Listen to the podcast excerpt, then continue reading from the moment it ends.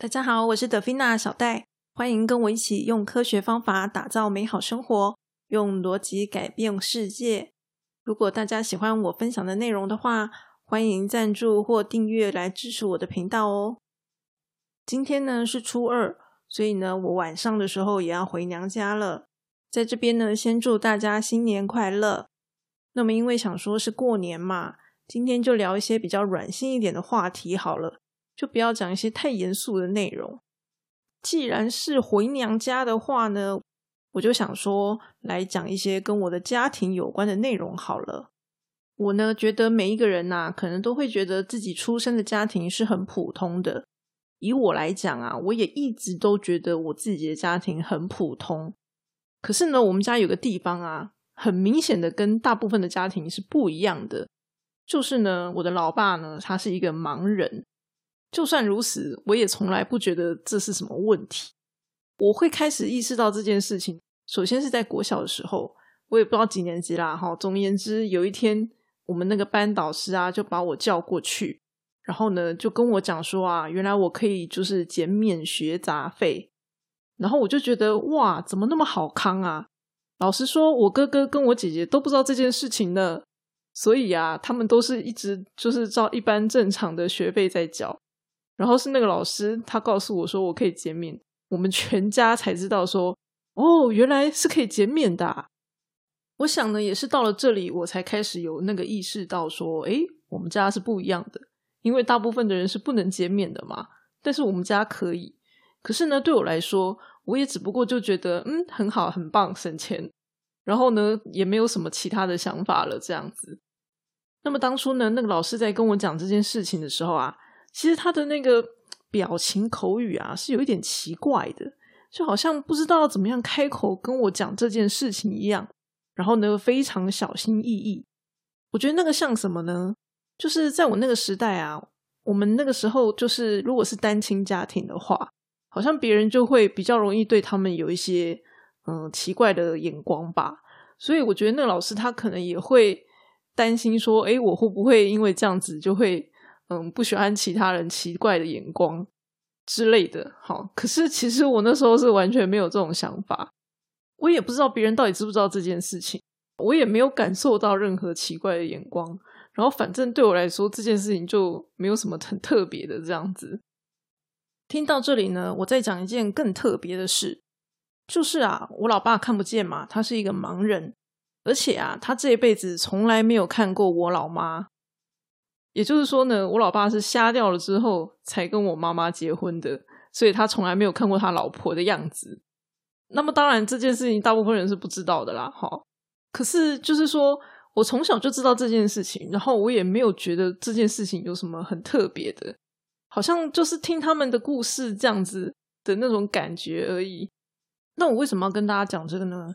就是因为我觉得啊，很多时候在别人眼中，这是一件非常特别的事情。可是因为对我来讲，我们就是从小到大接触到的、看到的，就是这个样子，所以啊，自然而然就不会觉得这有什么特别的了。像我当初啊，跟我老公结婚的时候，他也觉得他自己是一个平凡人呐。可是后来结婚三年之后，才发现原来他有焦虑症，而且啊，这个焦虑症可能是他从小就有焦虑症了。那我就心里在想说，你这样哪里算平凡人呐？一个从小就有焦虑症的人，然后呢，各位知道吗？其实我老公呢，他嗯，该怎么讲？就是可能我还比较容易发脾气，就是我还会凶他这样子。然后基本上他是从来不会凶我的，可能他一凶我，搞不好就哭了。呃，对，就是说，嗯，我们人在焦虑的时候啊，很容易就是会比较呃脾气暴躁，或者呢是情绪控制方面呢，可能就不是那么的好。可是呢，他作为一个从小就是焦虑症的人来说，焦虑对他来讲是正常。也就是说呢，他是很有办法去控制这些情绪的。好，当然他就是比较属于内伤型啦。好，就是任何的情绪都想办法往自己的肚子里吞，因为他会知道说，哦，可能很多的情绪是因为焦虑症引起的。然后呢，他可能也没有办法去，就是衡量说该怎么样去发泄。那所以说，他大部分的时候都会自己想办法去消化这些情绪。那有的时候呢，比如说在这个公司里面啊，有时候也会看到说，哦，同事很焦虑嘛，好，或者是朋友也是啊，你会看到他们焦虑的状况，然后你就会觉得说，嗯，对啊，我老公焦虑症啊，但是就是可能因为他习惯这样子，所以他的控制能力是比这些人还要好非常多的。就是也许他的焦虑是你们的好多倍，毕竟是焦虑症的人嘛。可是呢，他因为他习惯了，所以他表现出来的样子却比你们正常的十倍。所以呢，他觉得他自己是个平凡人。可是呢，以我这个旁观者的立场人在看，我就会觉得说，你并没有很平凡呐。所以呢，我希望大家可以理解一个观点，就是说呢，所有我们认为很普通、很正常、很理所当然的这些事情，其实呢，可能都不是那么的普通，不是那么的理所当然。为什么要有这样的一个思维呢？是因为啊。批判性思考，它其实呢，就是要我们去打破我们习以为常的那一种惯性思考。我们觉得很普通、很正常的事情，那就是我们惯性的一个想法。那批判性思考呢，会希望我们能够尽可能的去打破这样的一个惯性思考。所以呢，就会变成说，像以我来讲好了，我们家的这个状况啊，说句老实话，我的感性上呢，我一点都不觉得有什么特别的。对于这件事情呢，我一点都不会有任何的情绪存在。可是呢，我会认知到，哦，这件事情并不是那么的稀松平常。好，我会认知这件事。所以，为什么我今天会把这件事情挑出来讲，就是因为我知道这件事情对大部分的人来说都不是那么普通一般的事情。那么，像这样子的一个观点，对我们的生活会有什么样的影响呢？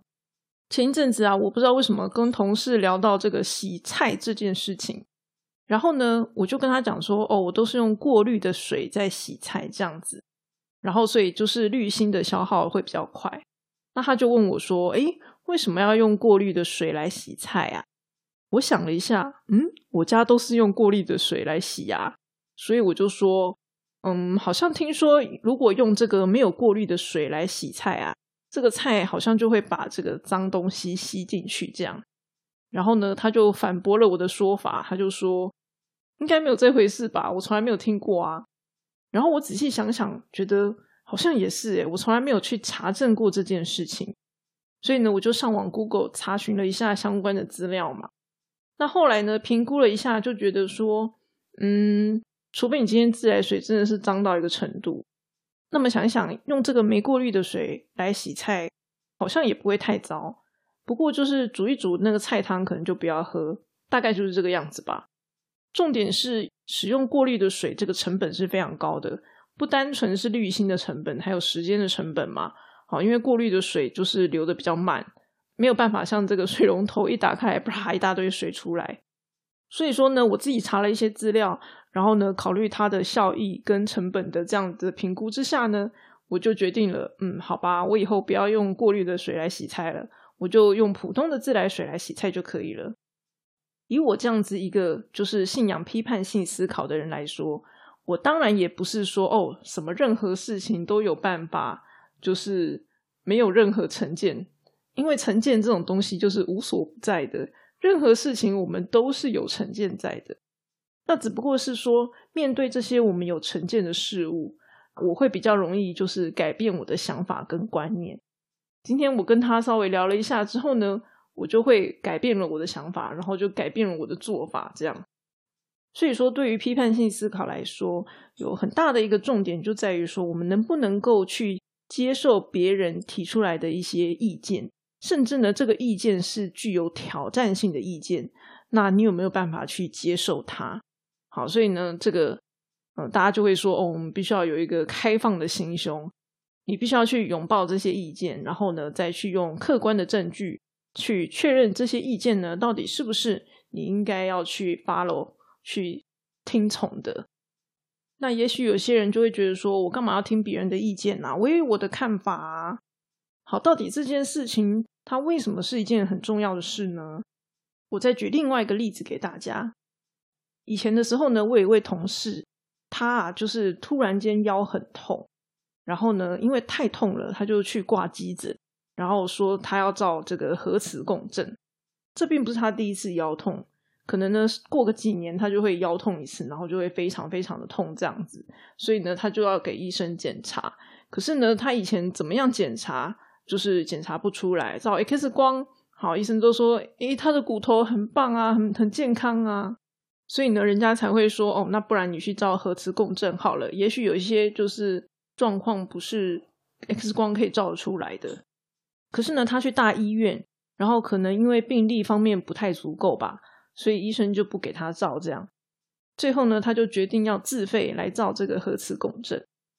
那么在他去照这个核磁共振之前呢，我就跟他讲说，哦，不然的话，我去帮你问问看我认识的人，好，对于这方面比较了解的人，这样子，我去问一下专业的意见是怎么样。因为他有一个状况是这样子的，就是呢，当他站立，哈，直立着站着的时候呢，他的脊椎是凸的，可是，一般来说，正常人会是凹的。因为他有这样子一个算是蛮明确的一个症状吧，所以呢，我就想说，哦，那我就去问我认识的懂这些骨骼肌肉好的一些专业人员这样子。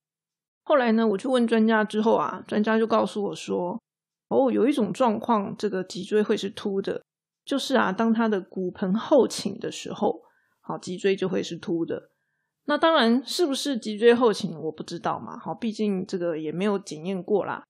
不过呢，我就把这个关键字啊带回去给他，跟他说：“哎，我有帮你问哦，这个专家啊讲说你可能会是骨盆后倾，也许你可以去了解一下。”没想到啊，我这样子讲，他一听就立刻回答我说：“我去照完核磁共振再说吧。”我觉得也许就是在他的观念里面啊，只有医生说的话是可以相信的。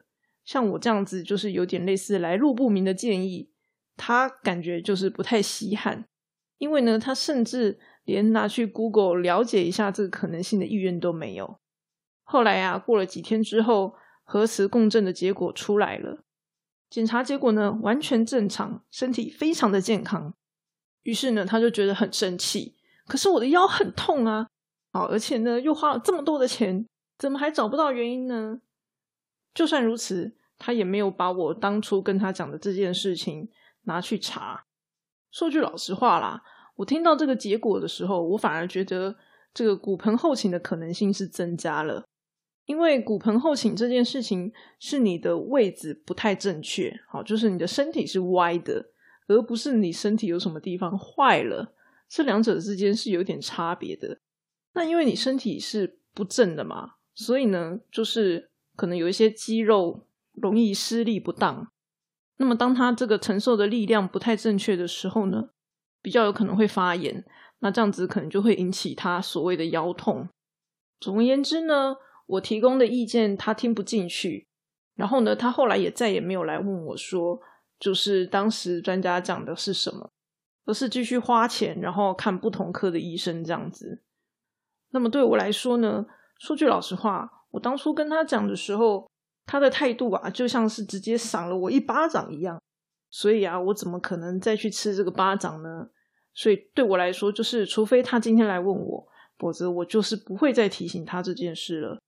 那么你说，到底他是不是骨盆后倾呢？老实说，我也不知道。可是如果真的是这样子的话呢，他是不是就失去了一个可能找到原因的机会？而且啊，就算不是骨盆后倾好了。除了我以外啊，也有别的人跟他讲说：“诶，你既然腰不舒服，腰容易痛，那你是不是应该要去重训，练个核心之类的，这样子可以保护你的腰？”可是他也是不愿意啊。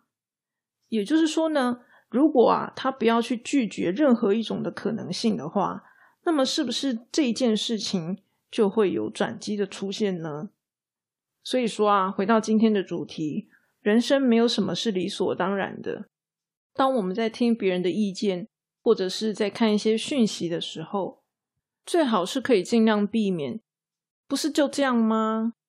那没什么，或是一定是怎么怎么样？像这样子的一些比较属于惯性思考的一些想法，保持好奇心，保持开放的心胸，这样子的话呢，会比较容易看见不一样的世界，也能够替自己带来更多的机会。像以我们这些创作者来说啊，这件事情是更重要的。因为啊，我们就是在这个平凡的生活之中去想办法寻找不平凡的事物。然后呢，有的时候啊，会觉得自己没自信，可能也是因为落入平凡的陷阱里，觉得自己很普通，没什么。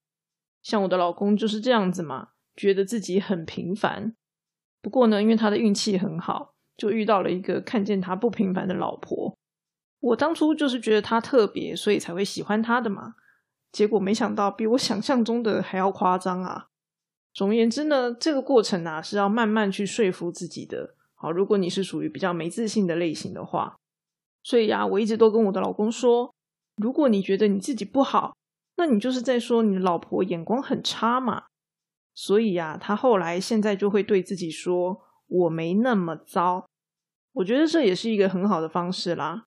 如果你觉得自己没有什么，没有办法去相信自己有价值的话，那么至少可以先告诉自己，我没那么糟。人生没有什么理所当然的。今天就是跟大家分享这个观点，希望大家会喜欢啦。今天的分享就到这里喽，欢迎大家给我五星留言，我们下次再见。